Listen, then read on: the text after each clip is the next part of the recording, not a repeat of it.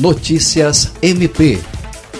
Representando a Procuradoria-Geral de Justiça do Ministério Público do Acre, o ouvidor-geral, promotor de justiça Leandro Portela, participou nesta terça-feira, dia 21, do lançamento do novo portal da transparência do governo do estado.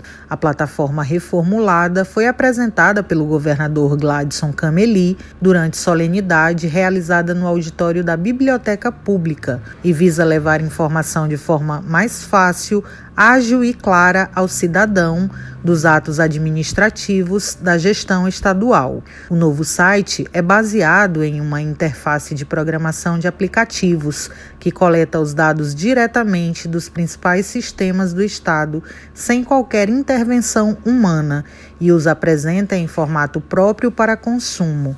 O ouvidor-geral do Ministério Público, Leandro Portela, parabenizou a gestão estadual pela iniciativa e ressaltou a importância de dar total transparência às receitas e despesas do Estado.